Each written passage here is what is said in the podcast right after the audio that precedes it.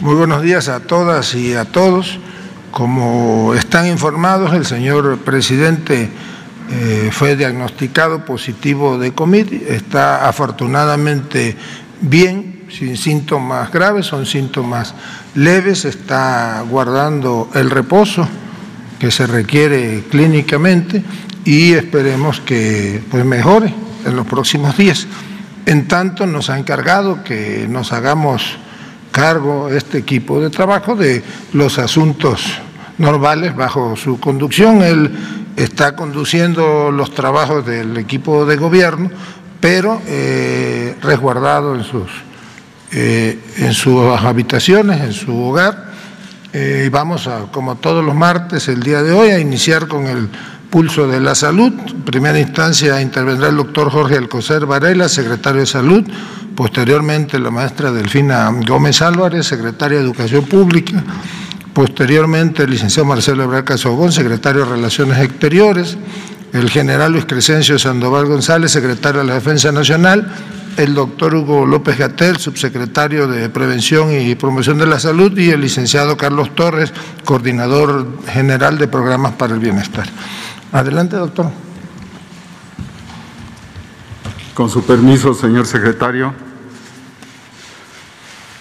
Muy buenos días a todas y todos ustedes.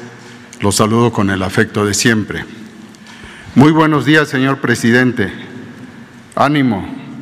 Sabemos que pronto estará de nuevo en estos diálogos con la población de México. Reiteramos lo deseable que es que todas las personas sean protegidas por las vacunas, que son muy seguras y es muy evidente su efectividad que llega a ser del 96% en quienes han sido vacunados.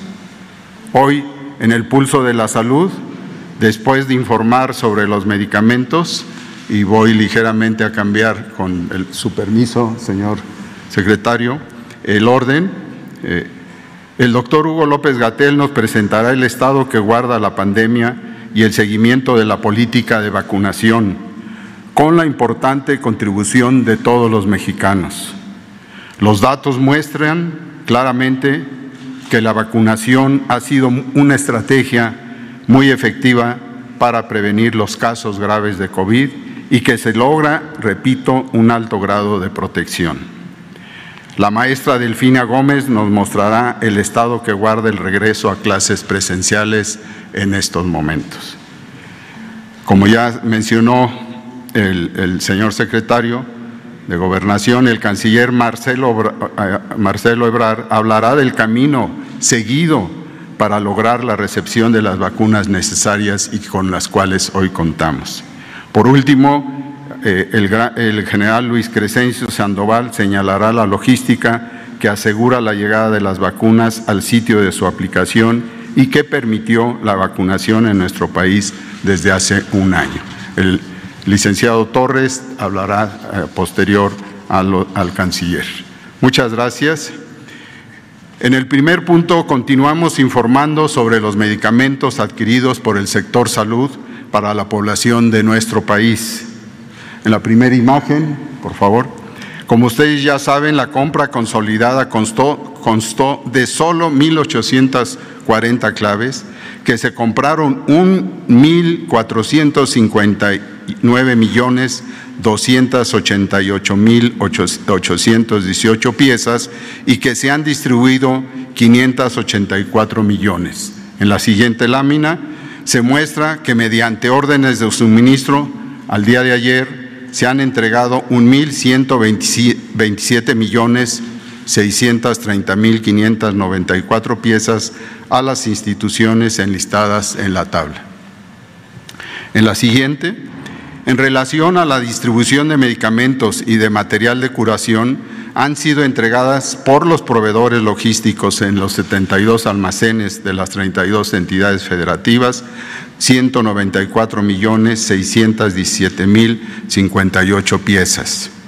En la siguiente, en los últimos 14 días se entregaron 60 millones 479 mil 791 piezas y se encuentran en tránsito 13 millones 627 mil 143 piezas.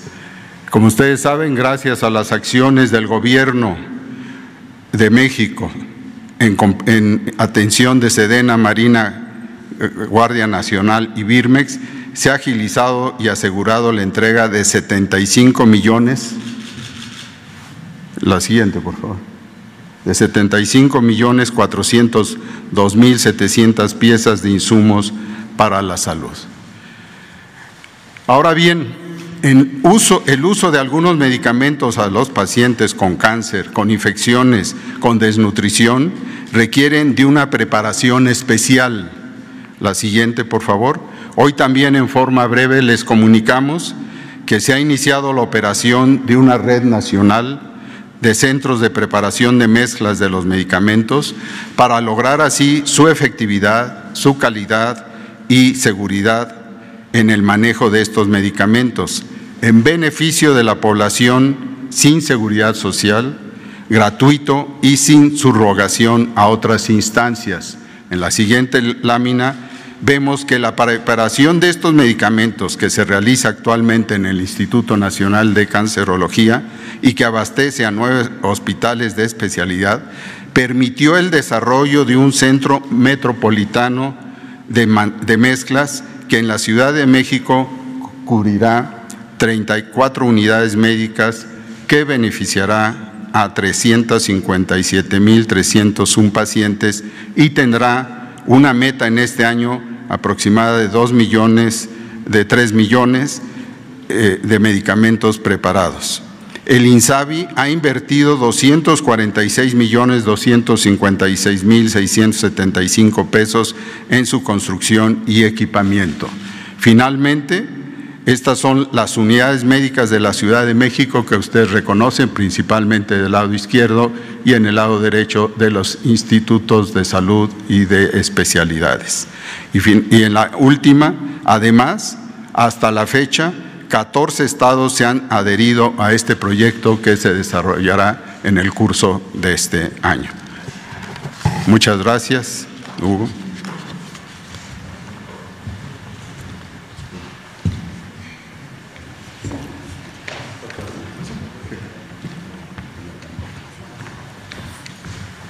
Con su permiso, secretario Adán Augusto, secretarios, secretarios eh, Carlos Torres, muy buenos eh, días tengan todos ustedes. También, desde luego, nos sumamos todos y todas a los buenos deseos porque nuestro señor presidente eh, se alivie pronto.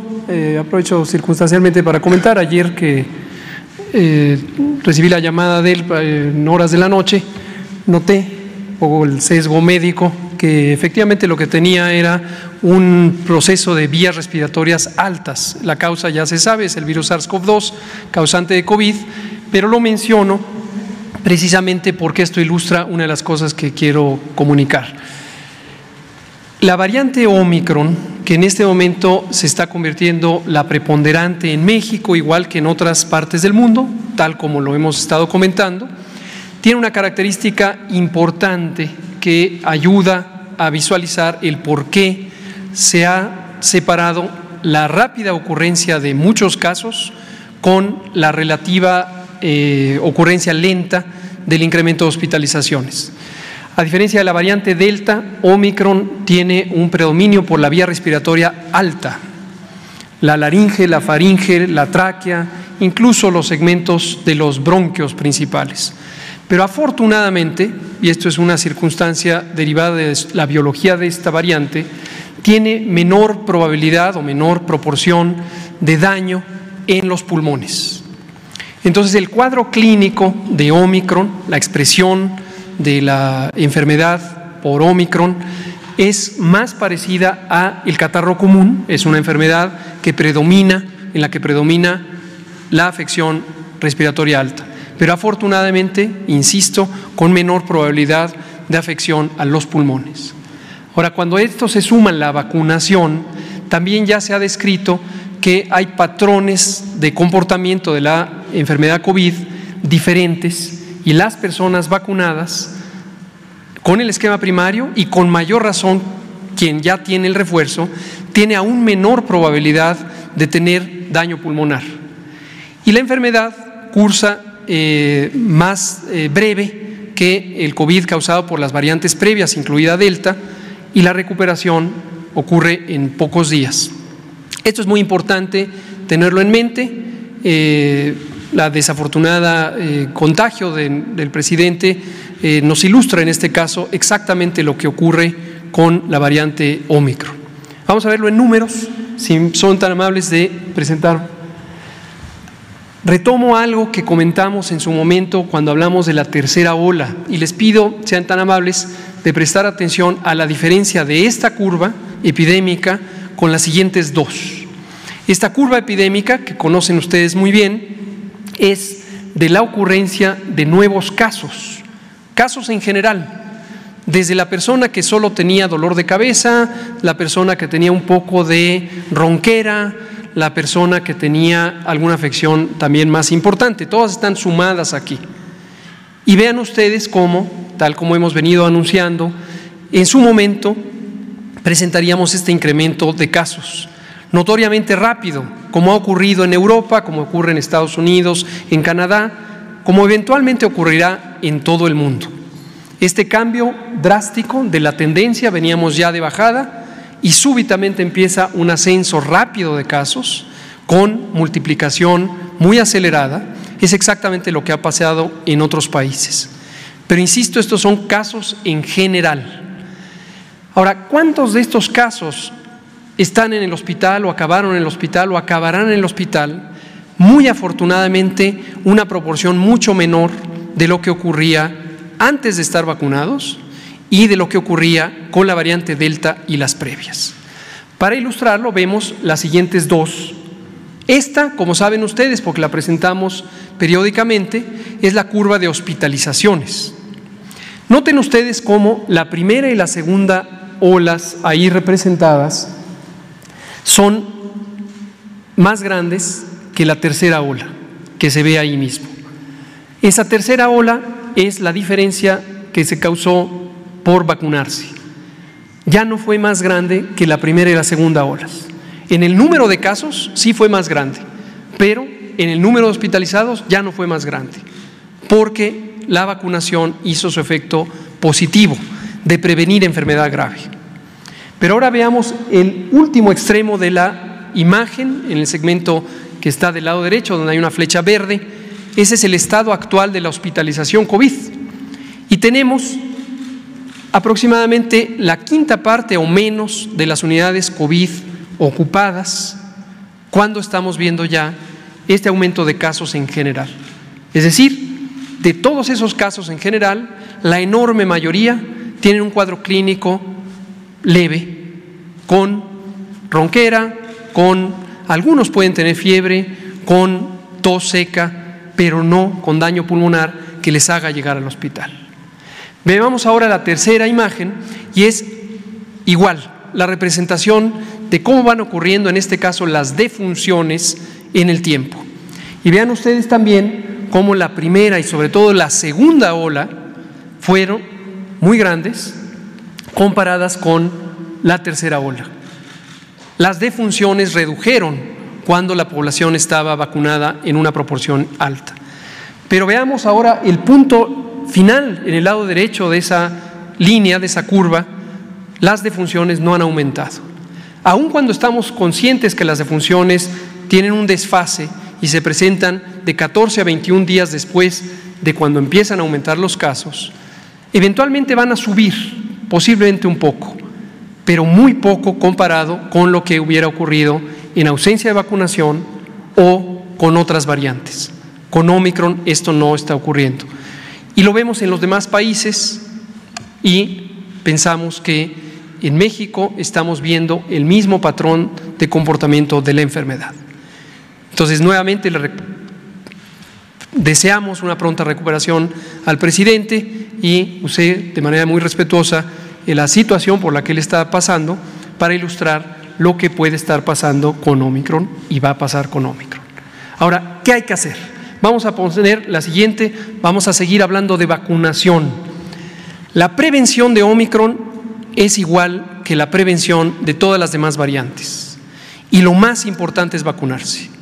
Es el efecto más importante que se tiene de reducción de riesgo de enfermedad grave. Vamos a ir pasando los números.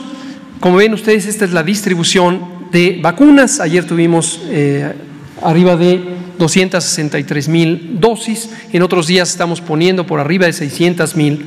Y al final de esta presentación comentaré cómo ahora vamos a entrar en números mayores, porque vamos a abrir de manera masiva para 40 años en adelante, junto con todo lo demás que estamos haciendo de vacunar a embarazadas, de vacunar a niñas, niños, adolescentes, desde los 12 años cuando se tiene comorbilidad, de 15 años cuando no se tiene, y también a el personal educativo.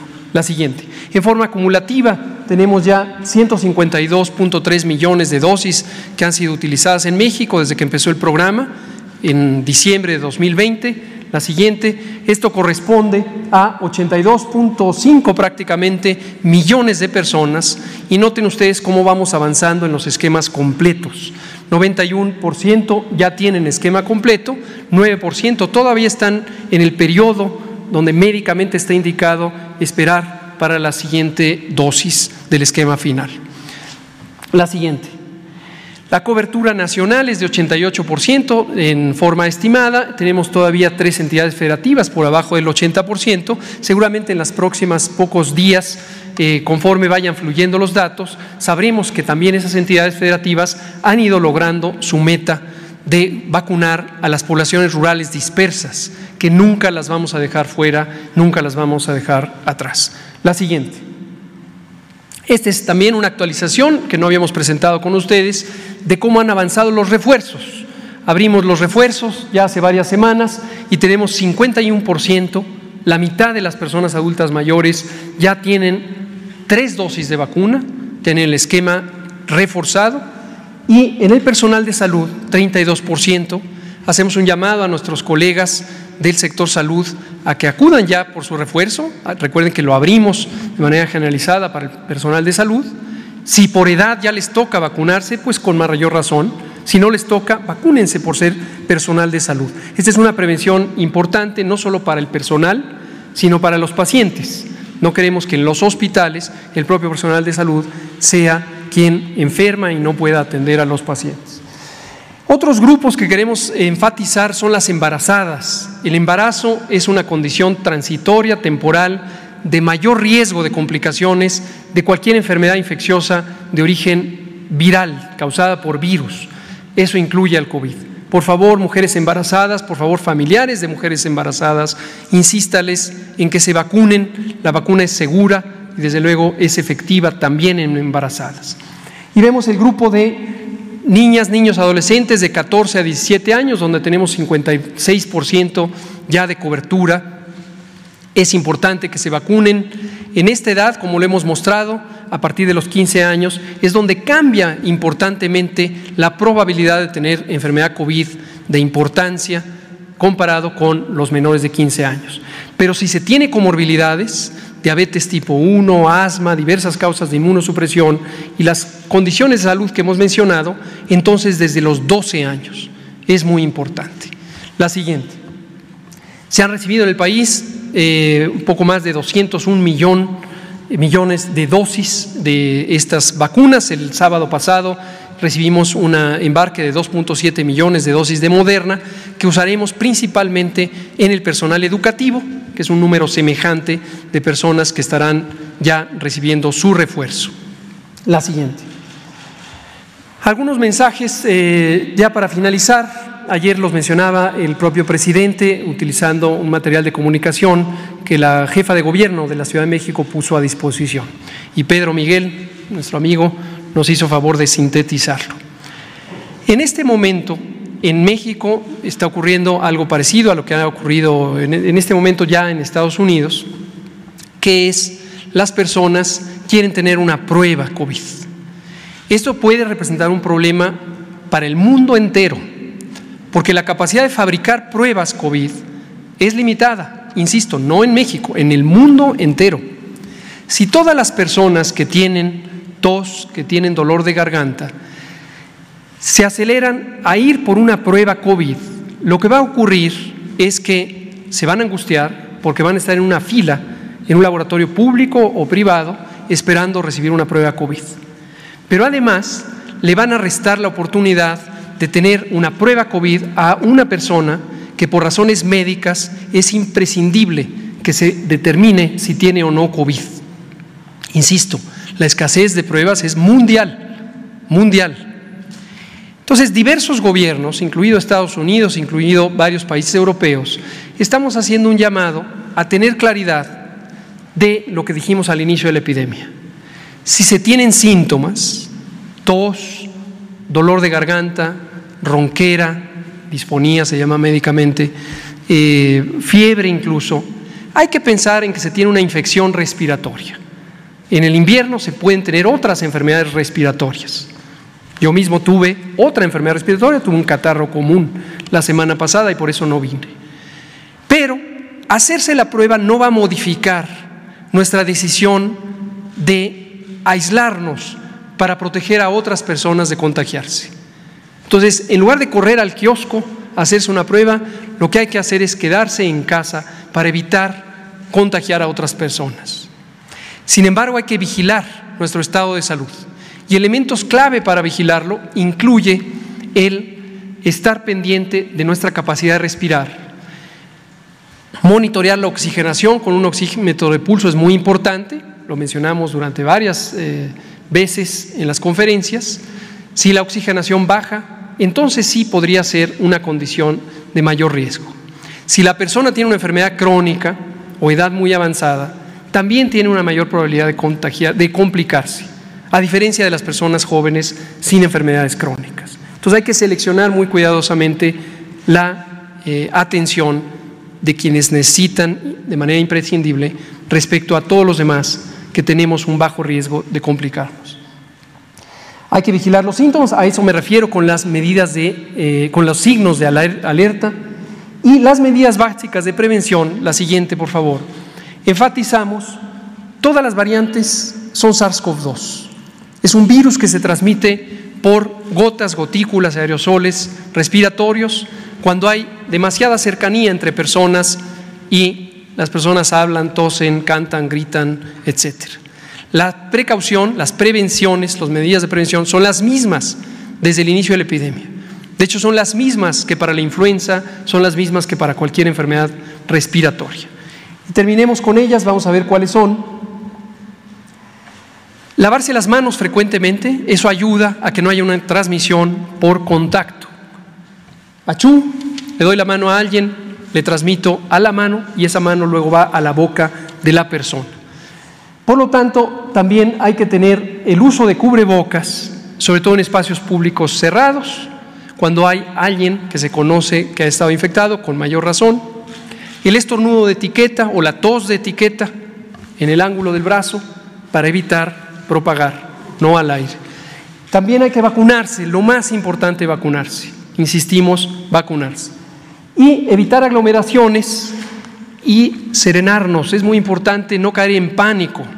El ver una eh, cantidad de casos importante o que en el sitio de trabajo o eh, entre amigos, familiares, de repente haya muchos contagiados, nos puede causar, y es totalmente legítimo, ansiedad, miedo, angustia. Pero si se tiene claridad de la información, podemos ver lo que está pasando y lo que va a pasar. Y es una enfermedad que causa menor probabilidad de complicaciones.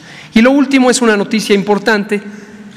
La vacunación necesitamos ponerla rápido en todas las personas que son candidatas a vacunarse y ponerla de manera ordenada para que no se vacune alguien de bajo riesgo en vez de alguien de alto riesgo. Entonces estamos vacunando ya Abrimos el preregistro, lo saben ustedes, desde la semana pasada, desde 40 años en adelante.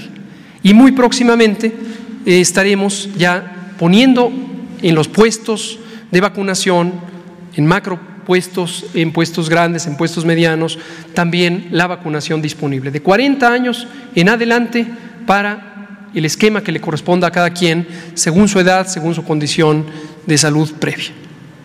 Mantengamos la calma, atendamos a ocuparnos de lo que hay como sociedad y no hagamos caso a rumores.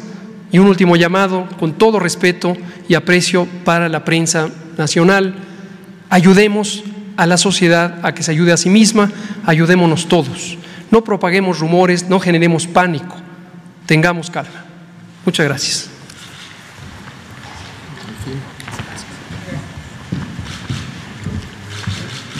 Con su permiso, secretario, eh, buenos días, compañeros de secretario, buenos días, medios de comunicación, y a todos los que nos siguen a través de estos medios. Eh, voy a iniciar informando sobre el proceso de refuerzo de vacunación al personal educativo. Recordemos que nuestros maestros ya tienen una primera dosis, ahorita va a ser un refuerzo.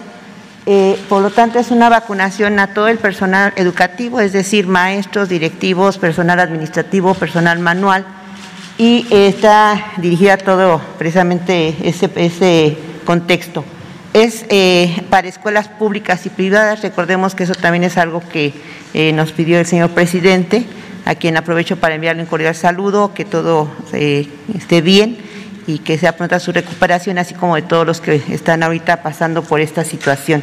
en lo que se refiere a la vacunación al personal educativo, el número de vacunas efectivamente ahí está por por estado, eh, desde lo que es Aguascalientes hasta lo que es eh, Zacatecas.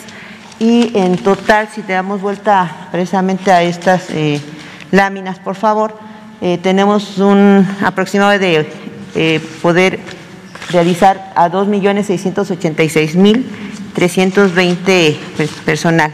Esto se va a hacer en cada estado y en donde le damos vuelta, ahorita vemos que por por cuestiones de organización propias de cada estado. En el caso de Baja California y Colima, ya se vacunó el día 8 y 9 de, enero. Estado de México inició con tres municipios, eh, los restantes van a ser a partir del día de mañana. Eh, Campeche vacunará el 15, el 16, 22 y 23 de enero. Eh, Veracruz, Quintana Roo, Guerrero y Tamaulipas vacunará a partir del 17 de enero y los demás estados vacunarán del 12 al 16 de enero. Aquí sí cabe hacer la aclaración que algún estado, por ejemplo Chiapas, se va a hacer un poquito más, va a ser más días debido a la población y también a la cuestión territorial que tenemos muchas comunidades alejadas. Dentro de la vacunación al personal educativo, los que participan, pues en primera es el gobierno estatal a quien agradezco todas las facilidades y toda la disposición que han tenido para este proceso. Ahí estamos eh, coordinándonos con la Secretaría de Educación Estatal y con la Secretaría de Salud Estatal. Eh, asimismo, también agradezco a los secretarios de Salud, que es a nivel federal y que es a través de los correcaminos que han sido muy valiosos porque ellos eh, han hecho precisamente este proceso, tienen conocimiento y nos han apoyado mucho a esta organización. Secretaría de Bienestar, también a nuestros delegados, les agradezco también el apoyo que nos han dado así como la Secretaría de Seguridad y Protección Ciudadana, que nos han apoyado tanto en la distribución en cada estado como precisamente en la seguridad. Hago también un reconocimiento muy especial aquí a nuestro compañero de Relaciones Exteriores por también el proceso que se ha llevado para esta donación de esta vacuna moderna, que efectivamente la decimos el pasado sábado, y que bueno, esto nos va a ayudar precisamente a dar esa atención a nuestro personal educativo. Eh, también eh, en, esta, en este proceso participarán todo el personal de la SEP, que estamos hablando de subsecretarios, de directores, cada uno va a estar en un estado.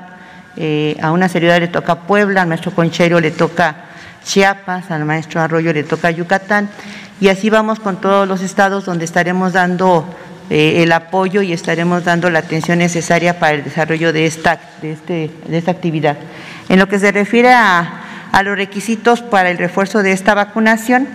Bueno, se está pidiendo primero la identificación oficial vigente, que puede ser la credencial, eh, el de elector, el pasaporte o una cédula profesional.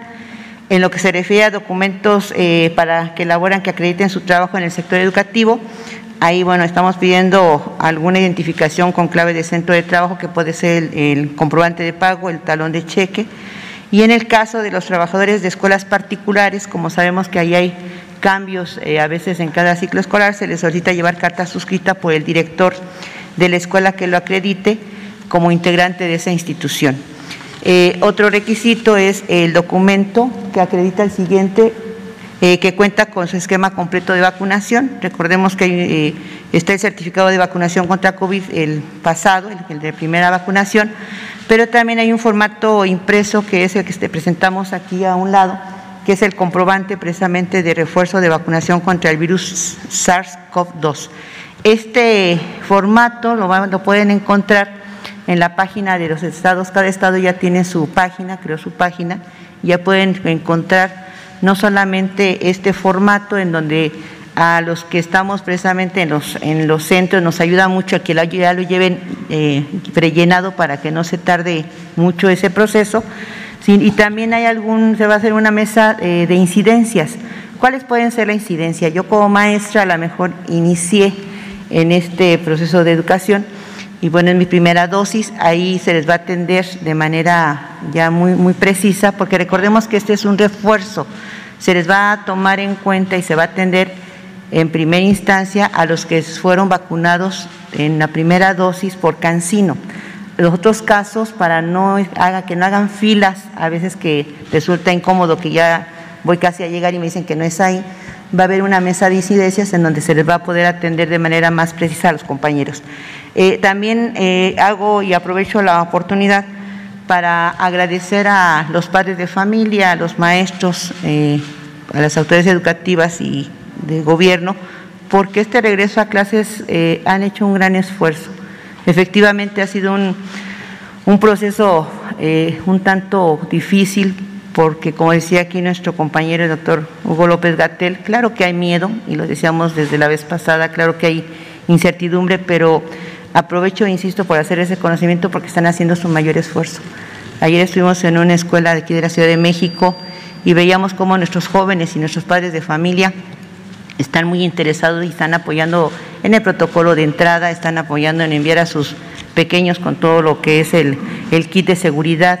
En Puebla hemos visto lo mismo, en muchos estados hemos estado eh, percibiendo esa disposición que tienen los padres de familia y ese gusto que tienen los pequeños y los jóvenes de regresar a las escuelas. Por eso mi, mi agradecimiento y la única recomendación que yo hago es que sigamos los protocolos que se han estado dando a través de estas eh, eh, eh, conferencias de prensa, a través del manual que se emitió a cada institución y al mismo tiempo también invitar a nuestros maestros a que se acerquen a esa vacunación. Indudablemente, y lo ha dicho también nuestro presidente, la vacunación es el mejor elemento que nos puede apoyar a cuidar y proteger nuestra salud y por ello hago ese llamado a todos nuestros maestros a que asistan, a que se ahorita fue el tercer sector, yo insisto mucho, el tercer sector que fue atendido por parte del gobierno federal, porque el primero recordemos que fueron adultos mayores, el segundo fue el sector eh, de salud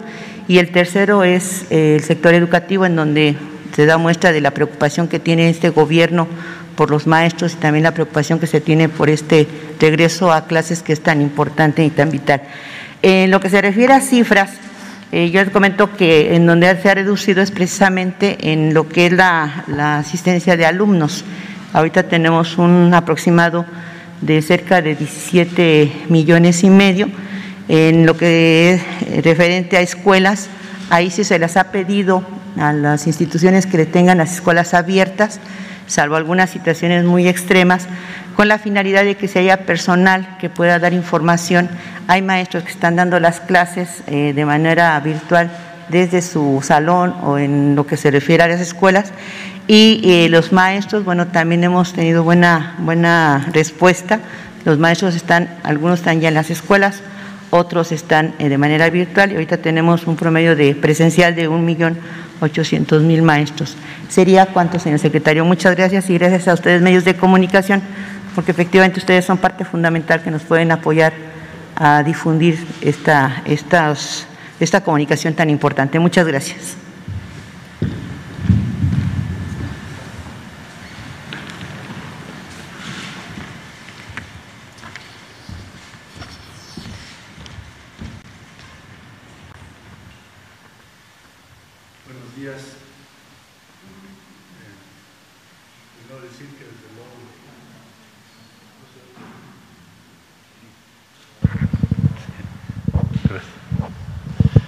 Muy buenos días, compañeros secretarios.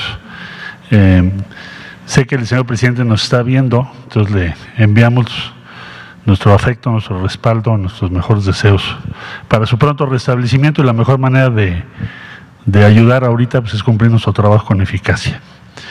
quiero eh, reportarles rápidamente, señor secretario de Gobernación, eh, acabamos de hacer la, el traspaso de la dirigencia de la Comunidad de Estados Latinoamericanos y Caribeños. Aquí solamente destaco que tuvimos colaboración y donaciones, ventiladores, equipo de protección, medicamentos y vacunas y estamos produciendo entre México y Argentina, pero ya Chile pronto va a empezar a producir y Brasil también tiene ya su, su plan de producción. Entonces vamos a ser varios países produciendo diferentes tipos de vacunas.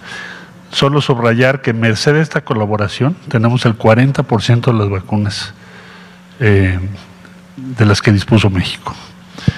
Vamos ahora a que se unifiquen las agencias sanitarias en la medida de lo posible, se acerquen las agencias sanitarias de toda la región. La siguiente, por favor. Eh, ayer eh, tuvimos el inicio de nuestras tareas de la reunión de embajadores y cónsules. Por instrucciones del presidente les transmití que tenemos este año, 2022, que participar para conseguir los medicamentos que van a ser estratégicos, monitorear o ayudar a monitorear las variantes del virus para la Secretaría de Salud y contribuir a la recuperación económica durante 2022. La siguiente, por favor. Eh, ¿Cómo estamos en las dosis? La semana pasada recibimos 2.7 millones de dosis que, como ya aquí se dijo, se van a utilizar para el Magisterio Nacional. Afortunadamente, esto ya lo explicó la Secretaria de Educación Pública, es la primera donación que recibimos directa de una empresa. Eh, le hemos manifestado también de manera directa, moderna, nuestra gratitud por ello. Eh, tenemos más de 202 millones de dosis eh, que ya están o ya se utilizaron en México o ya están en nuestro territorio. Aquí decirles que vamos a recibir pronto 11.7 millones de dosis más, así está programado, y antes de marzo otras 15 millones adicionales, con lo cual estimamos que los números que necesita la Secretaría de Salud se van a cumplir.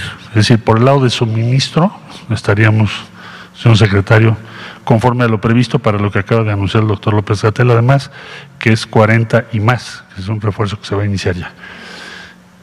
Y eso sería el reporte. Gracias.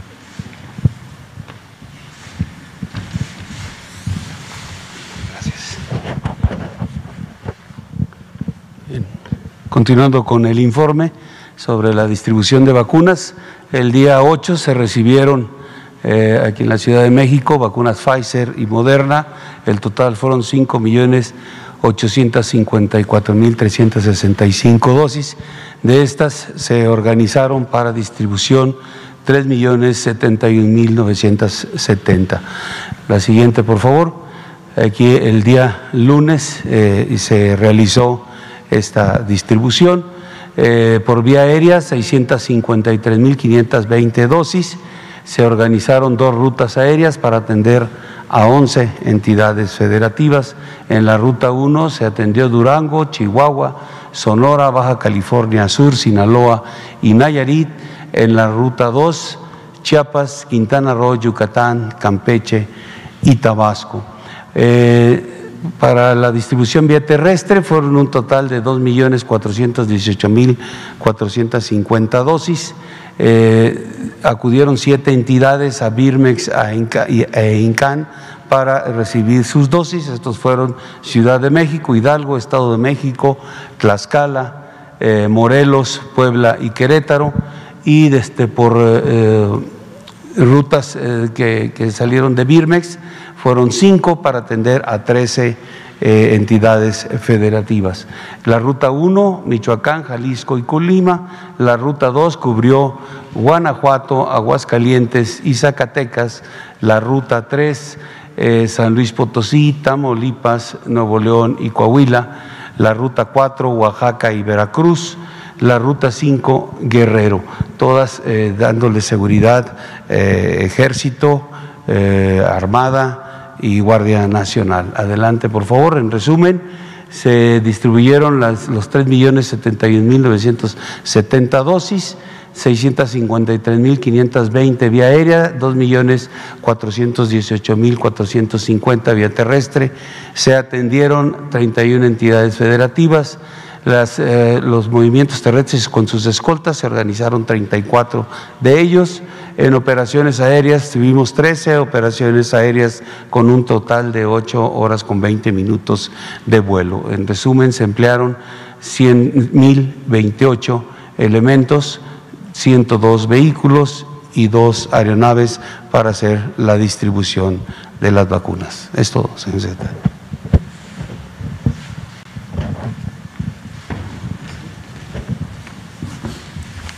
Con su permiso, secretario. Saludo a la secretaria, a los secretarios y al subsecretario. Buenos días a todos los medios de comunicación. Reiterar el, llamado que se hace al personal educativo. Ya contamos con todas las dosis necesarias en los estados, los 2.7 millones que hizo mención la, la secretaria. Es muy importante este, avanzar con, este grupo para que el regreso a clases no se detenga. También recordarle a toda la ciudadanía que contamos con puestos para rezagados, para aquellos que les haga falta su primera o su segunda dosis. Y como ya lo mencionó el subsecretario Hugo López Gatel, ya se encuentra abierto el preregistro para todos aquellos a partir de 40 años en adelante y próximamente estaremos este, anunciando los estados que ya aperturen de ese grupo de edad. Por último, desearle al presidente una pronta recuperación y que pueda estar aquí de vuelta muy pronto. Muchas gracias. Adelante.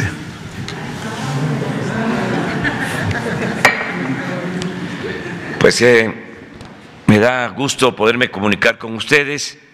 Estoy ronco, afónico, pero fíjense qué bien eh, este mensaje pues es para informar sobre cómo me encuentro, pero también para transmitirles mi experiencia, ahora que me he vuelto a contagiar, con el propósito fundamental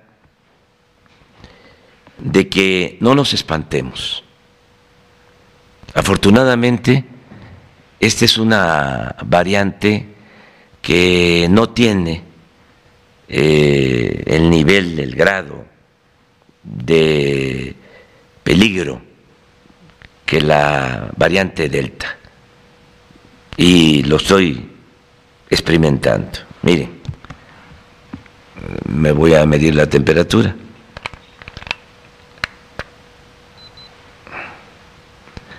36 uno, así he estado. No he tenido calentura.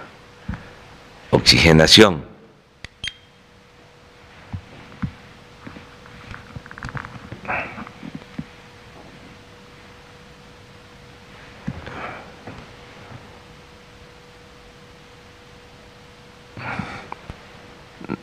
Noventa y seis. ¿Qué es lo que tengo? Ardor en la garganta. Es como una gripa con ronquera, un poquito de dolor de cuerpo al principio. Eh, estoy tomando paracetamol y me siento bastante bien. Entonces, creo que afortunadamente no vamos a necesitar hospitalizarnos ni eh, vamos a sufrir con pérdidas de vidas humanas. Esto es distinto. Yo diría que este virus va de salida, ya se queda aquí nada más, no va a los eh, pulmones. Y muy pronto las cosas van a normalizarse. Hay que seguir haciendo nuestras actividades, desde luego eh, cuidándonos, pero no alarmarnos. Eh, eso es lo que yo puedo eh, decirles. Yo voy a seguir trabajando. si hay personas, me voy a poner el cubrebocas. Si no, pues como lo estoy haciendo ahora, pero voy a seguir en mis eh, labores. Y acuérdense que lo más importante es eh, no vencerse aquí, hay que echarnos para adelante. Y tenemos eh, como protección al creador, a la ciencia y además las ganas de vivir para llevar a cabo la transformación de México. Un abrazo.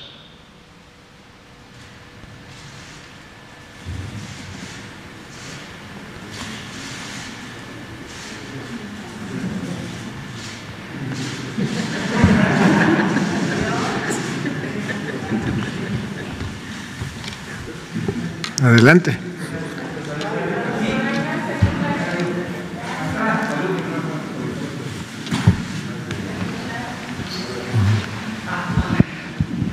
Buenos días, eh, secretario. Hans Salazar de Noticiero en Redes, igual, por supuesto, Fuerza Presidente, estamos eh, pendientes de su salud. Eh, bueno, pues yo quisiera preguntar del tema de salud. Em, ¿Cuánto respecto al, tema de, salud del presidente, si lo está atendiendo aquí presente el doctor Jorge Alcocer? Eh, cuánto tiempo va a estar aislado el presidente, cuánto tiempo, tiene contemplado, cuál es lo ideal respecto a esta situación. Obviamente, si está aislado, se evitaría eh, pues, actividades al exterior. Entonces, esa sería la pregunta para la reincorporación, por la reincorporación de sus eh, actividades. Y por el tema también de las pruebas, lo que acaba de decir el doctor Hugo López Gatel, preguntar, de acuerdo a lo que usted encabeza, enfrentando esta pandemia, bueno, pues hay macroquioscos, incluso aquí en la Ciudad de México, en los estados seguramente hay lo propio, pero particularmente nos ha llamado la atención que en dos alcaldías, aquí en la ciudad, lo que es Miguel Hidalgo, con el alcalde Tabe, y en Benito Juárez, con Tabuada, que tienen, entiendo yo, otro tipo de, a veces, actitudes, se están cobrando eh, o por lo menos están anunciando, junto con laboratorios, qué sé yo, cobro de eh, pruebas, de las pruebas, o sea, anuncian y todo esto. ¿Esto es correcto dentro de una estrategia de política que usted encabeza en ese sentido, eh, doctor Hugo López Gatel? Esas serían mis preguntas en cuanto al tema de salud. Y si me permite hacer otra una pregunta al canciller. Sí, con su permiso, señor secretario. En principio no, estoy, no soy el médico tratante del paciente porque eh, eh, es su cuadro muy sencillo, muy claro, lo ha definido, qué mejor que verlo y desde luego con los cuidados que se requieren en estos casos. Pero sin embargo hemos, tenemos y seguiré teniendo, como siempre desde hace muchos años, comunicación directa con él para precisamente si hubiera alguna pregunta, alguna inquietud, salir adelante. Yo considero, y lo aclaro, que de acuerdo a lo que estamos ya eh, señalando, esta, esta situación eh, dura no una semana, sino no, no dos semanas como está para las otras ocasiones, sino en este caso una sola semana y que desde luego le permita eh, sanar el tejido de su, de su garganta, de la parte superior de la laringe, para que esto le permita pues trabajar y que desde luego esté más clara en su voz. Pero fuera de eso, no puedo señalar otra cosa, estamos preparados para cualquier contingencia como lo podemos y lo debemos estar preparados para toda la población, no hay ninguna diferencia y en este caso, por lo tanto, no hay más que ver al paciente que va evolucionando muy bien. Muchas gracias. Pero usted es el que está al pendiente, doctor. Usted es el que directamente está al pendiente, digamos, del paciente. Entonces, estos cálculos es que el próximo lunes estaría regresando el presidente calculando. Calculando, así es, exacto. Esa es una opinión general. Reitero que es lo mismo para otras personas y desde luego el que sea nuestro jefe máximo no quiere decir que tenga un trato diferente, es el mismo y esperamos que para la próxima semana, y si él está en condiciones de hablar en forma eh, reiterada para no molestar ese tejido, adelante y esto desde luego es lo que les puedo decir. Gracias, Hugo. Gracias, secretarios. Gracias, Hans, por eh, mencionar esto. Quisiera aprovechar para extender un poquito más esta idea específica de lo que pudiera estar ocurriendo en dos demarcaciones territoriales de la Ciudad de México. Hay un principio general del manejo de las emergencias que seguramente todas las personas o la mayoría lo han visto, con los terremotos, con los temblores. Lo mismo pasa con los incendios en un edificio. Por todos lados vemos un letrero que dice, no corro, no grito, no empujo. No corro, no grito, no empujo. Este es un principio general que a lo largo de las décadas se ha ido estableciendo a nivel mundial para el manejo de las emergencias, para la actitud que hay que tener para el manejo de las emergencias. Brevemente voy a explicar la lógica, eh, es bastante entendible. Si corremos en una escalera de emergencia o cualquier otra escalera ah, intentando salir de un terremoto, lo que va a ocurrir es que nos podemos tropezar, podemos no atender cuál es la salida y equivocarnos por la salida de emergencia, o podemos causar un desperfecto mayor porque alteramos el orden de las cosas. Si un edificio se evacua oportunamente porque se va en orden, se salva más gente. Si vamos corriendo, se salva menos gente. No grito. Si grito, voy a causar mucha ansiedad, pánico y voy a hacer que otras personas que mantienen la calma la pierdan o quien ya está sin calma no sepa qué hacer. Hay un bloqueo mental, un bloqueo psicológico ante el pánico y entonces no hago lo que es útil, sino lo hago quizá una acción precipitosa que no es útil. No empujo. ¿Por qué es importante no empujar? Porque empujar, en el caso de evacuar una escalera es bastante obvio, si empujo tratando de salir yo primero, voy a hacer que se estorbe el proceso de evacuación del edificio, pero además puedo hacer que alguien se caiga y causarle un daño y causar daño a todos. Entonces estos tres principios también son importantes en una emergencia como esta, en una situación sanitaria como una epidemia o una pandemia, como la pandemia de COVID. Es importante no tratar de correr y hacer acciones poco útiles. Como decíamos hace un rato, si se está enfermo en este momento donde hay una variante predominante, Omicron, que produce síntomas leves, si empiezo a saturar los hospitales, si empiezo a ir a las salas de emergencias, si empiezo a ir a las farmacias a comprar productos que no son benéficos, estoy haciendo una acción desmedida. No corro, me sereno. No grito. Trato de no difundir rumores, de no difundir eh, información falsa. Por eso les hago la encarecida petición a la prensa. Sean objetivos ayuden a que otros tengan información útil, no pánico. Y no empujo, y aquí retomo la pregunta, empujar en el caso de la pandemia significa apresurarnos a buscar los recursos para uno mismo, pero se los estamos quitando a otra persona, la estamos empujando literalmente. Si me apunto al kiosco para que me hagan una prueba cuando soy una persona relativamente joven y sana, Estoy desplazando a la persona que no es joven o que no es sana y tiene mayor riesgo de complicaciones y tiene la necesidad médica, una mayor utilidad de hacer una prueba.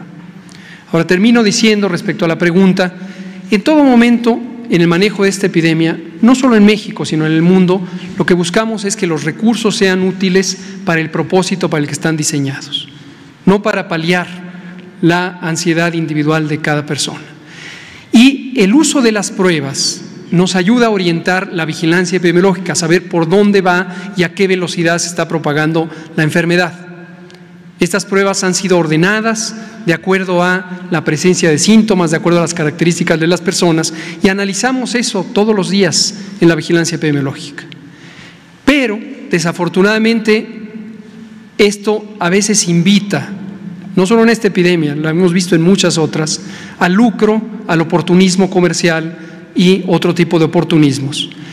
Definitivamente no es correcto poner en venta un producto que es de utilidad social. Los gobiernos compramos recursos con el dinero que se recaba, es del Tesoro Nacional. Por eso la jefa de gobierno ha puesto kioscos en toda la Ciudad de México, utilizando el erario, los recursos de la Ciudad de México.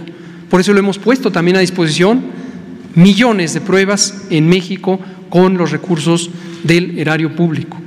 No tenemos por qué venderlo, por qué tratar de aprovechar para hacer negocios. Lo que nos interesa a todas y todos es salir adelante juntos, juntas, haciendo las cosas correctamente. Gracias. Gracias, doctor. Eh, al canciller, si me permite, eh, rapidísimo, eh, canciller, preguntarle, el día de hoy está la reunión con los, el, cuerpo diplomático, los cónsules, embajadores, preguntarle concretamente en torno a los cónsules que se encuentran en Estados Unidos, si va a tocar algún tema, si se está haciendo algún trabajo en concreto de ah, eh, los múltiples, en algunos casos, no en todos, de los, consulados, donde eh, nuestros migrantes se han quejado, eh, el tema de las citas, el tema, digo, lo que aquí se ha dado, sería cuestión volver a enlistarlo, no tiene ningún caso, usted ha escuchado eso, preguntarle si hay alguna acción concreta y además ha habido, ha trascendido no es un hecho que yo esté confirmando, por eso le pregunto a usted si el Instituto de la Atención a Mexicanos en el Extranjero continuará o eh, se va a, hacer parte de la simplificación administrativa para quitar ese instituto, eliminarlo y formar parte de la propia eh, Cancillería, me, refiero de las tareas propias de la estructura con la que cuenta esta Cancillería. Eh, esa sería mi pregunta y le agradezco.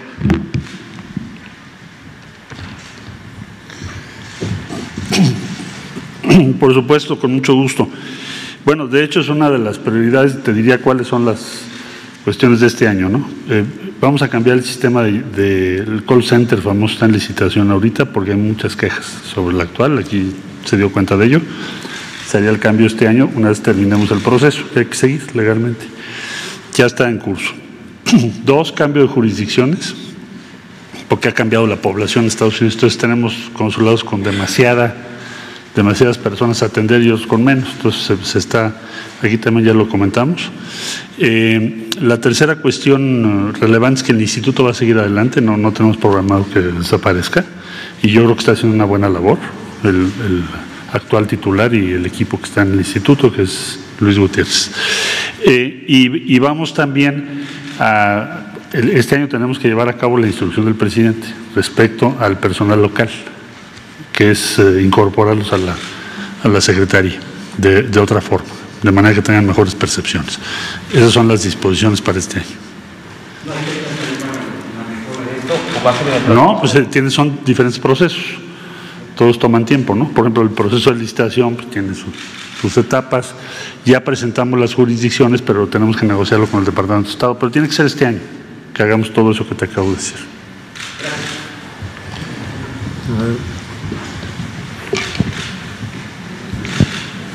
Buenos días, Arturo Contreras de pie de página.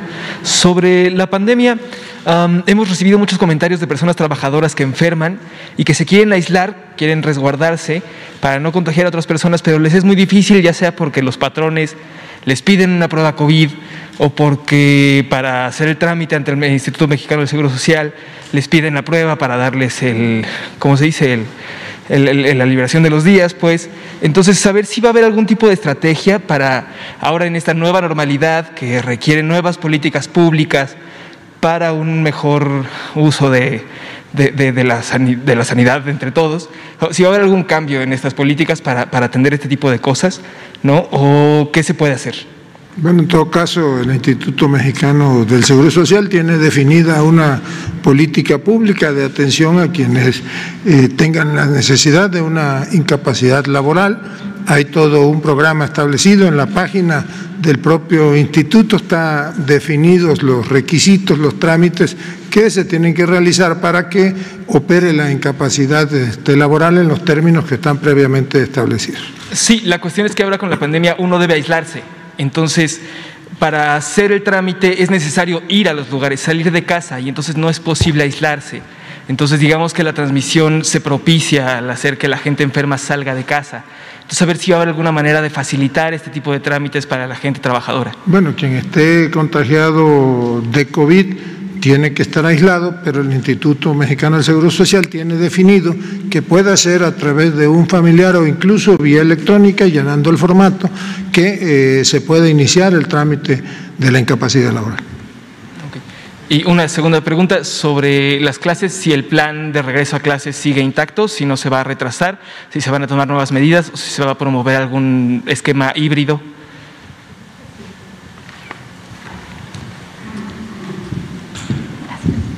Sí, eh, gracias.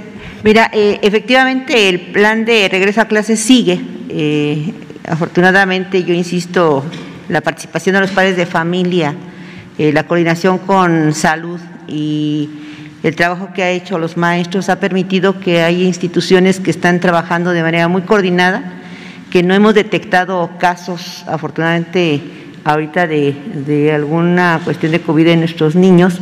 Eh, sí se hace el protocolo de que en cuanto efectivamente hay alguna situación de algún síntoma de catarrito, de gripa, de, tos, inmediatamente eh, los padres de familia han avisado a los maestros, los maestros avisan así que a las autoridades eh, de salud y eso, insisto, ha permitido a que se lleve proceso. Y lo mismo pasa con los maestros. Los maestros también cuando tienen algún problema de algún síntoma, pues lo que hacen es avisar a las, a las autoridades educativas, eh, se procede efectivamente como se maneja el protocolo que establece ya sea el IMSS, el ISTE o incluso a nivel Estado de México es el ICEMIM y se procede a darle la atención, entonces eso sigue.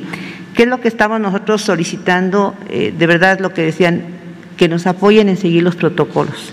Nosotros estamos eh, seguros a través de la experiencia que si se utiliza el protocolo desde casa, que chequen los padres de familia que no tenga el pequeño o el joven ningún síntoma, que después en la escuela se hace protocolo de, de recibimiento en donde un grupo de padres de familia de comité, junto con algunos maestros, hacen todo lo que es la, eh, tomar la temperatura, el verlo de el gel, que, que lleven cubreboca.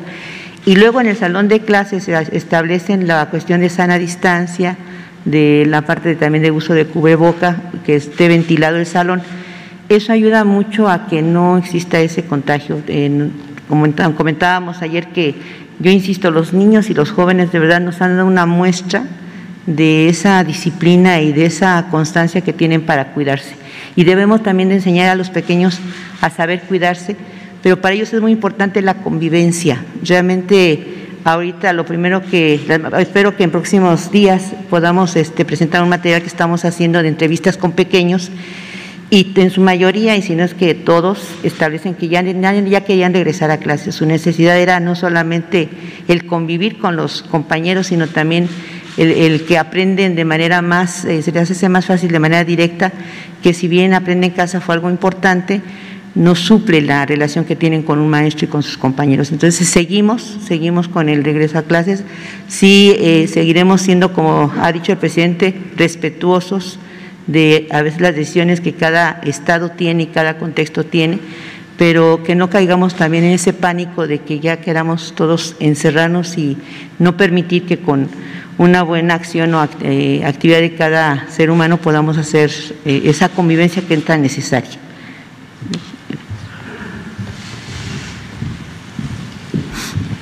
Gracias, secretario. Buenos días. Dalil Escobar de Tiempo.tv. Primero, preguntar si todos quienes han asistido a las a las reuniones de gabinete de seguridad, eh, pues se pudieron hacer una prueba o están descartados tal vez de síntomas de un probable contagio, pues en el gabinete por las reuniones que han tenido y porque han sido no nada más el presidente, sino otros casos que han dado positivo en el gabinete.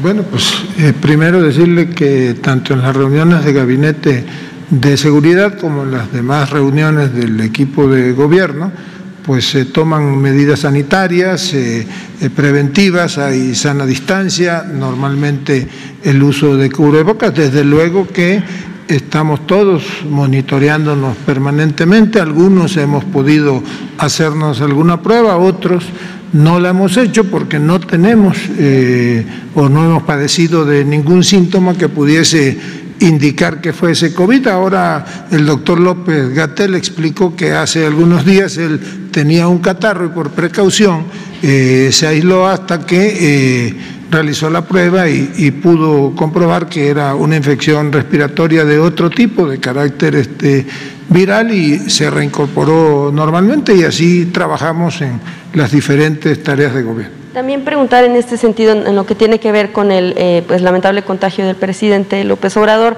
Ustedes han mencionado que unas, o bueno, las autoridades en salud, que una de las recomendaciones era el aislamiento en cuanto aparecieran algunos síntomas. Mm, saber esto por qué no aplicó en el presidente y todavía, bueno, pues asistió a la conferencia ayer. Bueno, el señor presidente estuvo aquí el día de ayer, sintió alguna molestia, si ustedes fueron observadores, incluso había sana distancia con los demás. Era eh, Ricardo Sheffield, el procurador de la defensa de trabajo, del, del, del consumidor, el único compañero que lo acompañó en gabinete. En la reunión previa hubo uso de cubrebocas, sana distancia, y al término de la conferencia se realizó la prueba eh, al tener este, algún síntoma, alguna leve sospecha de que podía ser COVID y eh, una vez que fue comprobado que era positivo, se tomó, tomó la medida de aislarse. Como hemos dicho, afortunadamente pues es leve la afección y que eh, se está recuperando. Gracias. Una problemática que también, perdón, en materia de salud, una problemática que ha surgido en torno a cuestiones de citas médicas para la población en general. Ayer lo que veíamos, por ejemplo, en el Hospital La Raza fue aglomeraciones afuera eh, porque no lograban obtener cita. Digo, me imagino que en las autoridades en materia de salud podrían explicarnos cómo pudiera ir el proceso de las personas que necesitan eh, pues dar seguimiento a una enfermedad, pues, son pacientes además con vulnerabilidad, eh, para evitar justo aglomeraciones para evitar evitar también contagios. No sabemos cómo está el estatus de estos hospitales, si van a dar citas o, o cuándo para que la gente tenga certeza y al menos no, no se expongan a algún contagio o, a otra Ahora le detalla el doctor López Gatero o el doctor Alcocer. Con permiso, sí. Sí, efectivamente no podemos dejar eh, hacer a un lado las otras demandas, las otras necesidades de salud. Y en este caso, en este momento, y desde la semana pasada, eh, o desde hace varias semanas, tenemos el operativo eh, integrado para la, llegada de otra de las eh, olas o de la necesidad para que no nos agarre con sorpresa. ¿Qué quiero decir? Que todas las 14 mil camas disponibles están para que en cuestión de horas o días progresivamente se reinstale para COVID y manteniendo, de acuerdo a su pregunta, la, eh, la, la atención que desde ya desde la última ola se había eh, eh, sumado muchos casos y el ejemplo es en el Seguro Social. El Seguro Social ya se puso al día. Ciertamente, en este caso que pone el ejemplo del Hospital de la Raza, que es del Seguro Social, ha habido una mayor demanda, pero también entendible porque después del periodo de vacaciones hay otras enfermedades, no solo las respiratorias, y la programación de cirugías y de acciones que estaban eh, pendientes. En este caso, precisamente, precisamente, y les, eh, eh, se los explico, por eso yo seguí mencionando lo que se requiere para la atención médica. No vamos a a, hacer una pausa, ni mucho menos de lo que son los medicamentos, y que en este caso también la novedad de tener dónde manejar esos medicamentos para, entre otras enfermedades, tan las infecciosas y el cáncer, que son importantes en todo sentido. Y por lo cual es un ejemplo de lo que tenemos que seguir, es combinando la atención a la emergencia sanitaria, a la pandemia, pero también a las otras enfermedades que, como ustedes saben, en un este, momento eh, alcanzaron o superaron las defunciones desafortunadamente. Preguntarle entonces si se regulariza la entrega de citas para médicas o eh, de citas médicas o va a continuar a lo mejor alguna pausa ahí en algunos hospitales. No, pausa no. Posiblemente en, su, en algunas unidades eh, por diferentes razones, eh, en los lugares, por ejemplo, se ha hablado de Baja California, donde hay una mayor demanda por casos y esto se está atendiendo muy puntualmente para que Baja California eh, disminuya precisamente la atención para los casos de enfermedades respiratorias, lo voy a señalar como tal, y que desde luego también las otras se mantengan en atención solo en los hospitales que hasta ahora no han sido necesarios, exclusivamente COVID, se ha hecho alguna situación de no de pausar, sino de derivar en, muchas cosas, en muchos casos de hospital de una institución a otro o integrarlo con las otras instituciones. Es una situación compleja, pero la tenemos en la operación y pienso que en unas semanas no voy a poner eh, números, pero pocas semanas vamos a, a tener ya más claridad en que esto vuelve a la normalidad. A ver, Diego.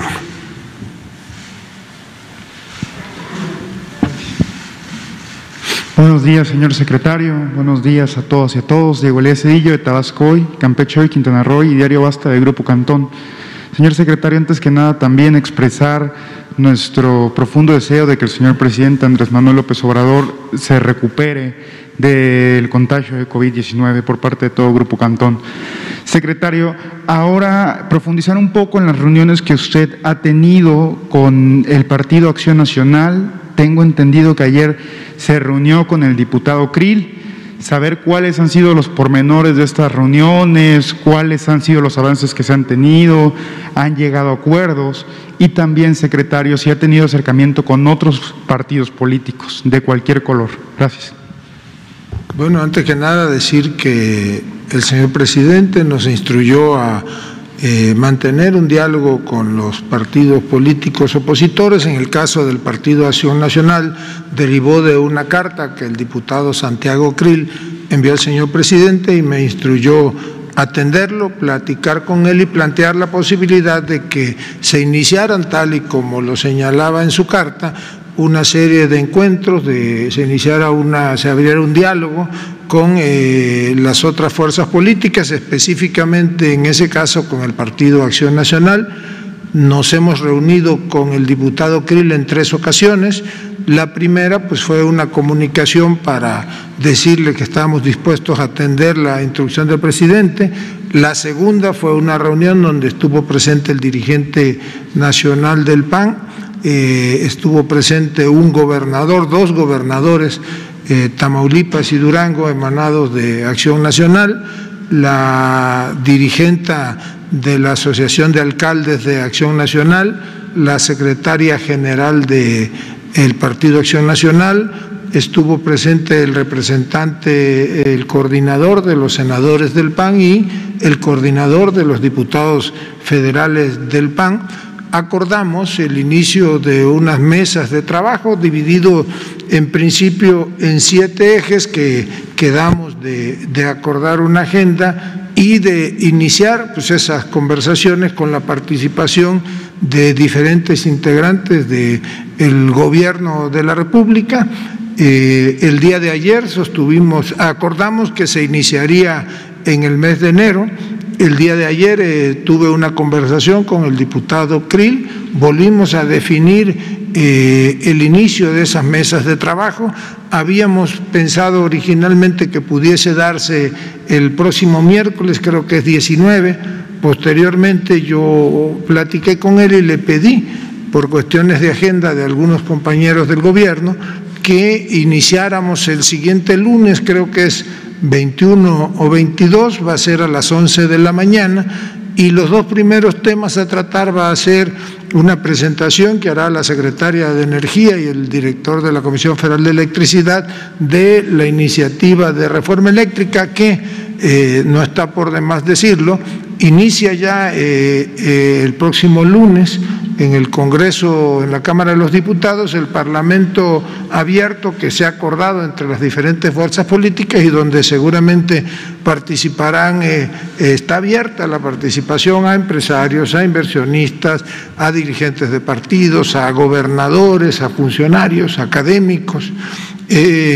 Y nosotros iniciaríamos el siguiente lunes con esa primera mesa y estamos por definir cuál seguiría el segundo tema a tratar en ese día. La idea es que cuando menos sea una reunión semanal con eh, dos temas a tratar. Y respecto a si nos hemos reunido con otros representantes o con representantes de otros partidos políticos, pues parte de la instrucción que el señor presidente nos ha dado es de mantener comunicación con los actores políticos, sociales y económicos, así lo hemos hecho me he reunido, he tenido oportunidad de reunirme, de conversar con dirigentes de otros partidos políticos, desde luego que sí, y eh, hay la intención de abrir el diálogo a las demás fuerzas políticas. muchas gracias, secretario. Y ahora tengo entendido que antes de que usted fuera secretario de Gobernación en el estado de Tabasco, se llevó a cabo una reforma referente a la disminución de diputados en el Congreso local. Esta premisa ha sido una teoría, una hipótesis que ha planteado mucho el presidente de la República desde el inicio de su gobierno. ¿Se tendría previsto, secretario, que se lleve a cabo una reforma en lo que queda del sexenio para aminorar la cantidad de diputados en el Congreso de la Unión, tomando como referencia este ejemplo que se hizo en el estado de Tabasco? Gracias. Bueno, no es por presumir, pero en Tabasco en los últimos tres años podemos decir que en materia legislativa se iba a la vanguardia, acompañando el movimiento transformador del presidente. Se hicieron algunas reformas como reducir el financiamiento a los partidos políticos, el de que los funcionarios públicos, los legisladores, presidentes municipales y el gobernador ya no tuviesen este fuero constitucional eh, les dije del número de regidores, el número de legisladores eh, y toda una serie de, leyes encaminadas a eh, pues seguir los postulados de la cuarta transformación. Ahora bien, el señor presidente ha comentado que seguramente se presentará o enviará al Congreso una propuesta, una iniciativa de reforma electoral, pues vamos a esperar, se está trabajando en la elaboración de ella y pues, creemos que avanzado el año podría presentarse una reforma electoral sin que podamos ahora decir qué este, contendrá ella. Sí, sí, lo hemos conversado y hay algunos compañeros que están ayudando en la elaboración de esa propuesta.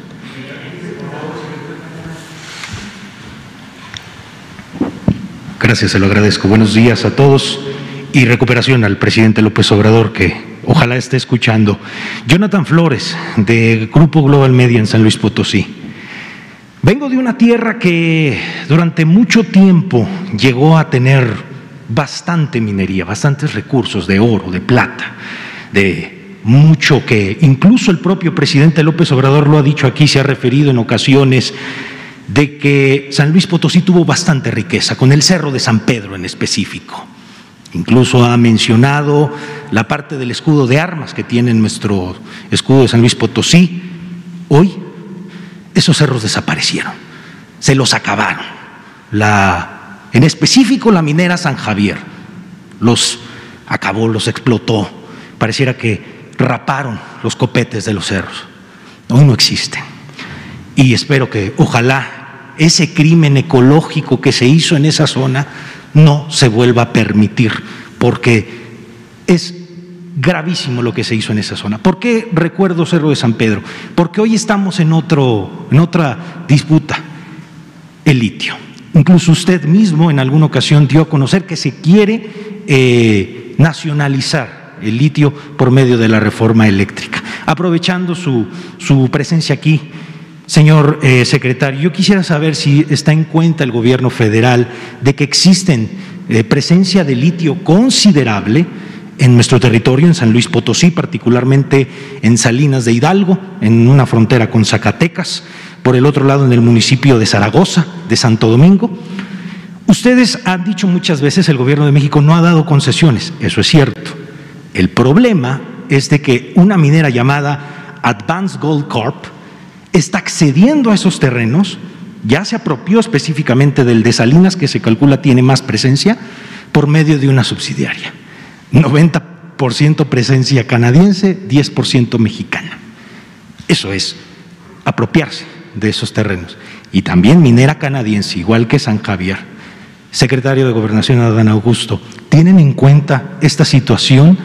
Esta es una gran disputa que se está comenzando en nuestra tierra y nos preocupa mucho a los potosinos? Esa sería mi primera pregunta, secretario. Bueno, la verdad es que no nada más San Luis Potosí, el país tiene reservas importantes, yacimientos importantes de litio.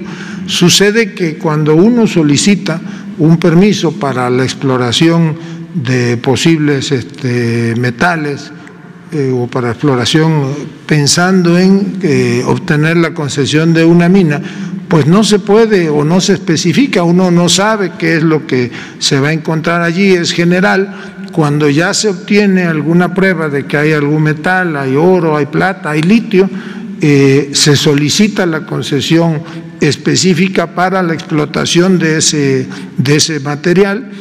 En el caso de litio hay creo que ocho solicitudes de exploración. Hay una que eh, resultó que la compañía informó que había encontrado un yacimiento de litio y solicitó con anterioridad a la presentación de la iniciativa de reforma el permiso para la explotación de ese material delimitado a determinado número de hectáreas. Señor presidente, y la iniciativa ha sido claro y la iniciativa así lo manifiesta. El litio será o es propiedad de la nación, se va a regular su explotación y los permisos que hayan sido otorgados con anterioridad a la presentación de la iniciativa de reforma están vigentes. No recuerdo yo en este momento que haya alguna concesión o algún permiso eh, eh, concesionado o algún permiso entregado por algún área de gobierno federal, específicamente la Secretaría de Economía, que es la, la que regula la explotación de las minas, para la explotación de litio en el estado de San Luis Potosí. Y que ojalá lo tenga presente también el presidente si nos está viendo. Y otra que también nos preocupa mucho y esta es altamente preocupante es el fracking, secretario de Gobernación. El, mandatario nacional incluso lo dijo en una ocasión en la Plaza de Fundadores de San Luis Potosí, que él estaba en contra del fracking. Incluso, incluso eh, tengo entendido que es el compromiso 75 dentro de los 100 que él tenía previstos. Él lo dijo allá. Sin embargo, eh, tengo que decirle que se está haciendo una práctica de fracking en nuestro municipio de Ébano, en San Luis Potosí. Eh, lo que tenemos entendido es que la Comisión Nacional de Hidrocarburos autorizó la perforación de 18 pozos petroleros. Estos están entre la zona de Tampico, Misantla y una parte que alcanza a Ébano. Nos preocupa mucho porque pues es altamente contaminante la práctica del fracking en, cualquier parte donde se haga pero los químicos que se utilizan para hacer el fracking es altamente contaminante, tóxico y pues nos llama mucho la atención porque el presidente ha sido claro de que está en contra de la práctica del fracking. ¿Ustedes tienen ya eh, conocimiento de esa parte, secretario? Bueno, el señor presidente desde hace mucho tiempo se manifestó en contra de la práctica del fracking. Efectivamente, es uno de los compromisos presidenciales el que no se utilice esa técnica para este, la explotación o la exploración de, pozos, sobre todo petroleros o de reservas este, de gas. Hasta este momento se mantiene esa política pública de no permitir que se utilice el fracking para la explotación de petróleo o de gas. El país tiene importantísimas reservas que quedarán allí para las próximas generaciones, como el presidente ha manifestado, y no se permitirá ni se otorgará ningún permiso para explotar el fracking. Ahora bien, en lo que usted refiere, yo le ofrezco que venga aquí la secretaria de Energía y eh, nos dé una explicación de si hay o no alguna o si se está utilizando el fracking. Nosotros creemos que no. Recordemos que la Comisión Nacional de Hidrocarburos regula de alguna manera la explotación, en este caso del petróleo o del gas, y eh, pues la Secretaria de Energía, que es la encargada del sector, mm, rinda aquí un informe pormenorizado. ¿Podría ser mañana si se pudiera? Creo que ella no está en las ciudades, tiene como ustedes saben, la ocupación de dirigir la, construcción y supervisar, coordinar los trabajos de la construcción de la refinería Dos Bocas, pero seguramente al inicio de la próxima semana podría estar por acá. Estaremos al pendiente, gracias. Hola, buenos días. Eh, varias preguntas. Eh, la primera, ¿la familia del presidente López Obrador está aislada o permanece en Palacio Nacional o permanece en otra parte de Palacio Nacional o en Coyoacán, en la zona de Tlalpan? Bueno, entenderá que hay detalles respecto de la familia del señor presidente que nosotros, aunque sepamos, estamos obligados a guardar por respeto no nada más a la investidura presidencial, sino a una persona, a un ser humano, seguramente ellos están, tomaron todas las medidas este, preventivas en este caso y pues ustedes escucharon al señor presidente que él se encuentra aislado y tomando también todas las medidas preventivas. ¿Algún funcionario cercano al presidente López Obrador está en un proceso de aislamiento y me refiero con los que se reunió ayer?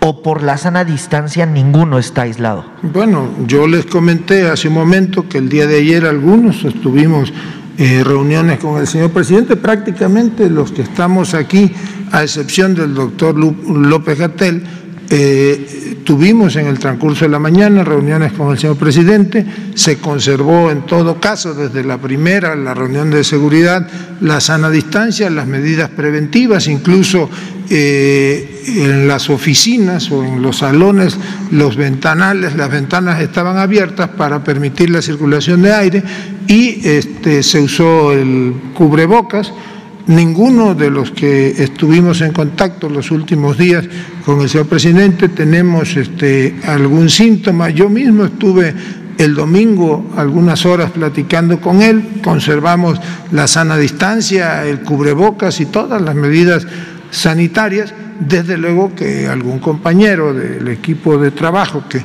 tuviese algún síntoma seguramente tomará las medidas preventivas. ¿Usted se va a someter a una prueba de antígeno o PCR en los siguientes días? Pues no tengo yo ningún síntoma, creo que pude conservar eh, o en todas mis actividades conservo eh, la sana distancia, las medidas preventivas, pero pues no descarto la eventualidad de realizar algo. ¿Habrá un mensaje del presidente en la reunión de embajadores? ¿Algún mensaje virtual? No nos está contemplado, tengo entendido, nos ha pedido al secretario de Relaciones Exteriores y a un servidor que encabecemos y que transmitamos un mensaje de su parte a los embajadores, a los cónsules, a los encargados del cuerpo diplomático.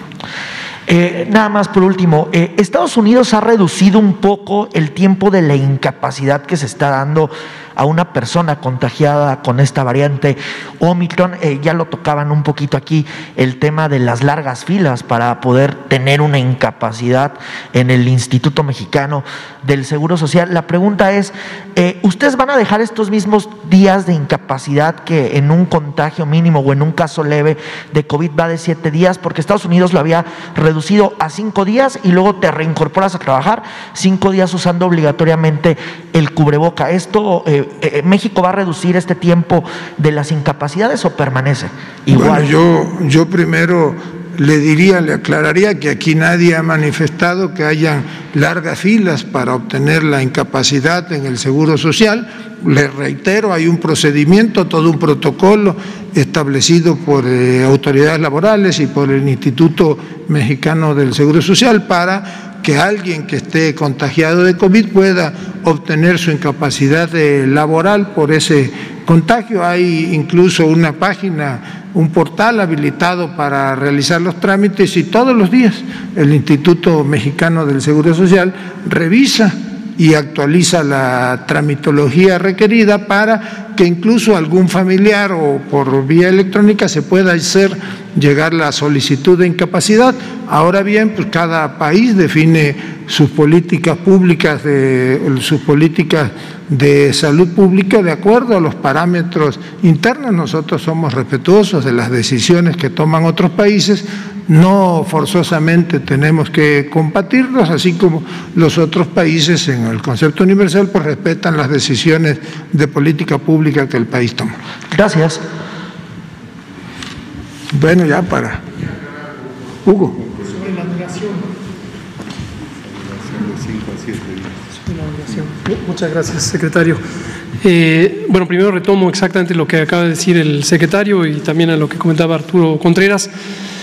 De pie de página, eh, de, cuando inició la pandemia, el Instituto Mexicano del Seguro Social, eh, encabezado por el maestro Zoe Robledo y su equipo, nos ayudaron a hacer una revisión sectorial del tema de las incapacidades.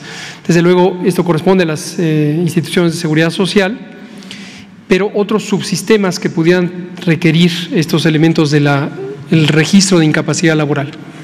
Se enmendaron varios protocolos, como ya señalaba el secretario de Gobernación, y se dispuso que se pudiera hacer el trámite por vía electrónica.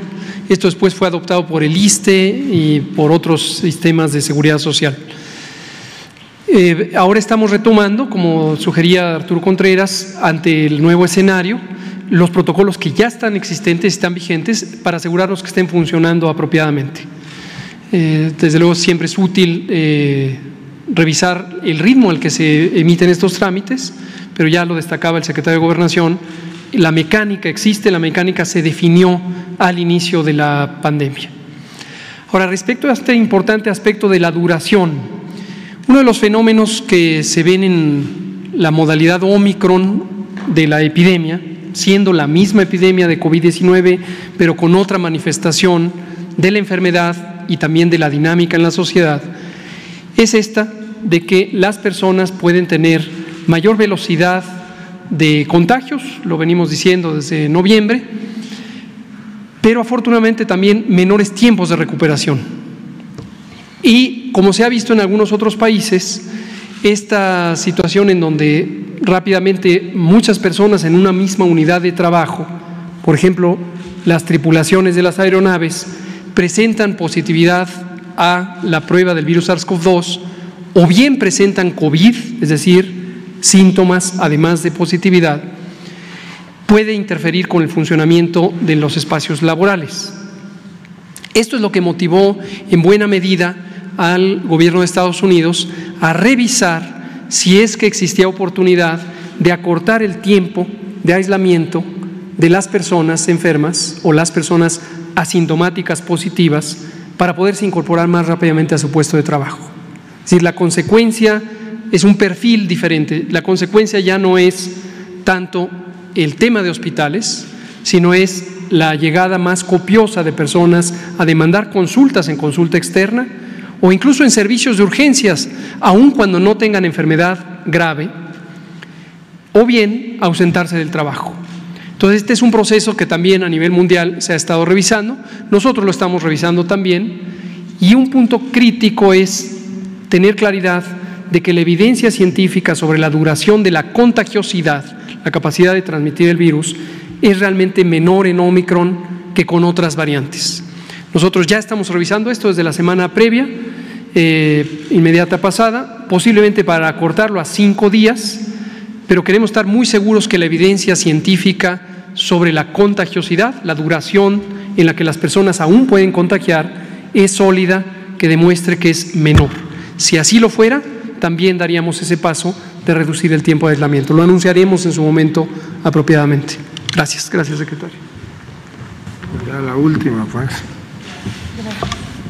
Gracias, señor secretario. Buenos días a todas y a todos. Liliana Noble de Pulso Saludable. Si me lo permite, me gustaría preguntarle al doctor Hugo López Gatel. He identificado eh, al menos tres laboratorios privados en donde ofertan la realización de la prueba del para la detección del eh, coronavirus SARS-CoV-2, en donde también ellos mencionan que dentro de esta misma prueba se puede tener la posibilidad de conocer si es alguna de estas variantes, en particular Omicron. Yo quisiera conocer, eh, eh, subsecretario, si, ustedes han investigado a estos laboratorios, tengo uno muy presente en Sonora, eh, también hay uno en el Estado de México y otro en Ciudad de México, en donde también hablan de flurona, que es esta coinfección. Y me parece un poco arriesgado porque desconozco si, si es de utilidad para mi usuaria conocer si tengo variante alfa, beta o omicron eh, entiendo que es eh, eh, importante para las políticas públicas de salud, para la epidemiología como tal. No sé si para el usuario esto encarece evidentemente la adquisición de la prueba, pero también desconocemos si estos laboratorios tienen los equipos de secuenciación para poder detectar la curva y, y estar certeros si es Omicron o no. Me gustaría conocer su postura al respecto. Gracias. Gracias, secretario. Con, gusto, Liliana Noble de Pulso Saludable. Este es un elemento importante, en cierta manera se relaciona con lo que preguntaba Hans Salazar sobre este oportunismo comercial que ocurre y suele ocurrir en fenómenos sociales, no solamente en las epidemias, también en otras condiciones. Más allá de que es eh, moralmente bastante cuestionable o reprobable que se haga eh, lucro a partir de una situación de interés público tan importante como una epidemia, también hay un riesgo en la utilidad o la veracidad de los resultados del laboratorio. Explico primero para qué se hace la secuenciación genética del virus SARS-CoV-2 como medio para determinar si se trata de Omicron, de Delta o de cualquiera de las otras variantes. El propósito es un propósito epidemiológico, de salud pública. Los países, los gobiernos de los países monitoreamos continuamente las eh, variantes genéticas. México desde 1954 pertenece a las redes mundiales de vigilancia viral eh, a través de nuestro INDRE, Laboratorio Nacional de Referencia, y se cumple con los estándares técnicos acreditados por la Organización Mundial de la Salud y otros organismos para que los métodos que se usan sean los apropiados, comparables con el resto del mundo. Es posible que laboratorios comerciales pudieran tener capacidades tecnológicas para hacerlo, pero difícilmente pueden montar los protocolos de alta exigencia para ser un laboratorio de referencia. No lo son, no pueden serlo. Laboratorios de referencia son siempre laboratorios gubernamentales de alto desempeño como el INDRE. A la persona que tiene síntomas no le es de utilidad saber si es Omicron, Delta o cualquiera de las variantes. ¿Por qué razón? Porque el manejo médico de su condición de salud no depende de que se encuentre qué variante es. La velocidad a que se hace un proceso de secuenciación genética no es útil tampoco, porque esto tarda varios días, siete días en promedio, cinco a veces. Entonces, de manera que si una persona tiene Omicron, cuando reciba su resultado ya se curó, ya se restableció. O si desafortunadamente es de esa pequeña, pequeña minoría de personas que se complican, la evolución clínica, sus síntomas, el monitoreo del oxígeno, etcétera, va a ser lo que determine eh, de qué manera se trata médicamente. Entonces, definitivamente, la secuenciación genética no es un recurso de diagnóstico clínico, es para la vigilancia epidemiológica. Y de estos laboratorios ya estamos investigando porque efectivamente hemos visto no solo oportunismo, sino fraude en laboratorios aparentemente emergentes, privados, que están estafando a la gente.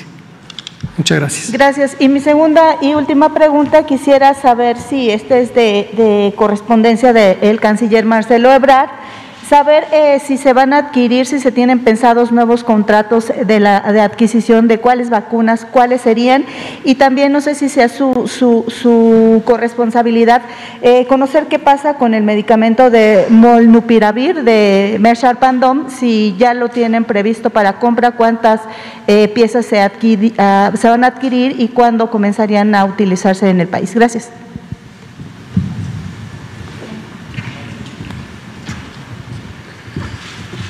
De, respecto a las eh, dosis de vacunas, lo que nos falta por recibir es lo que se contrató a COVAX, que ya anuncié hace un momento. Entonces estimamos de aquí a marzo recibir aproximadamente 26.7 millones de dosis. Si la Secretaría de Salud requiriese que hiciéramos alguna gestión diplomática, lo haríamos durante el año, no, hay problema. Hoy por hoy tendríamos los números que requiere la, la Secretaría. Respecto a los medicamentos, no, no está en nuestra competencia porque es local la, adquisición. No sé si Salud quisiera comentar eso.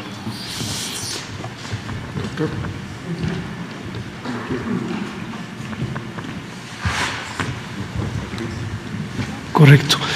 Eh, em, queremos informar eh, aquí el doctor y un servidor, eh, darle continuidad a lo que comenta el secretario Ebrard a esta pregunta importante sobre los medicamentos que pudieran existir.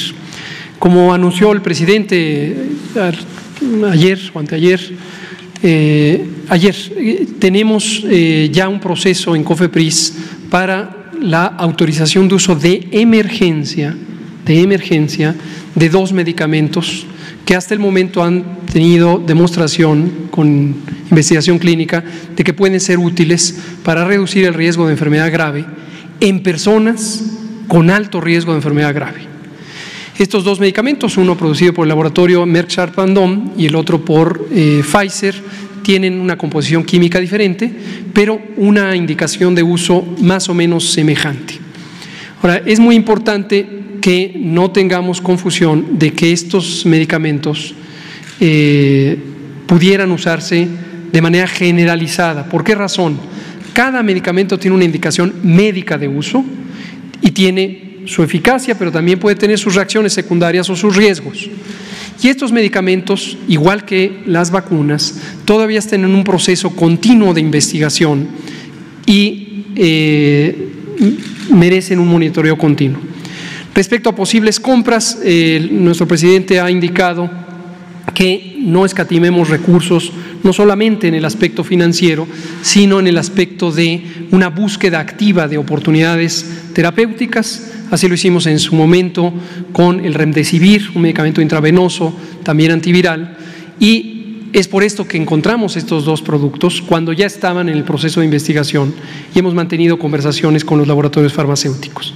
Si fuera eh, pertinente, en su momento se harían las compras respectivas para el uso calculado y, reitero, esto eh, tiene que ser, dado que solo es una autorización de uso de emergencia, no puede ser comercial, no puede ser de uso comercial por el momento no por un capricho del gobierno mexicano, sino por un estándar de eh, seguridad de los medicamentos que sigue COFEPRIS, igual que FDA, igual que otras agencias de regulación sanitaria. Pues muchas gracias, nos vemos mañana. Ya terminó ya, ¿no? to women.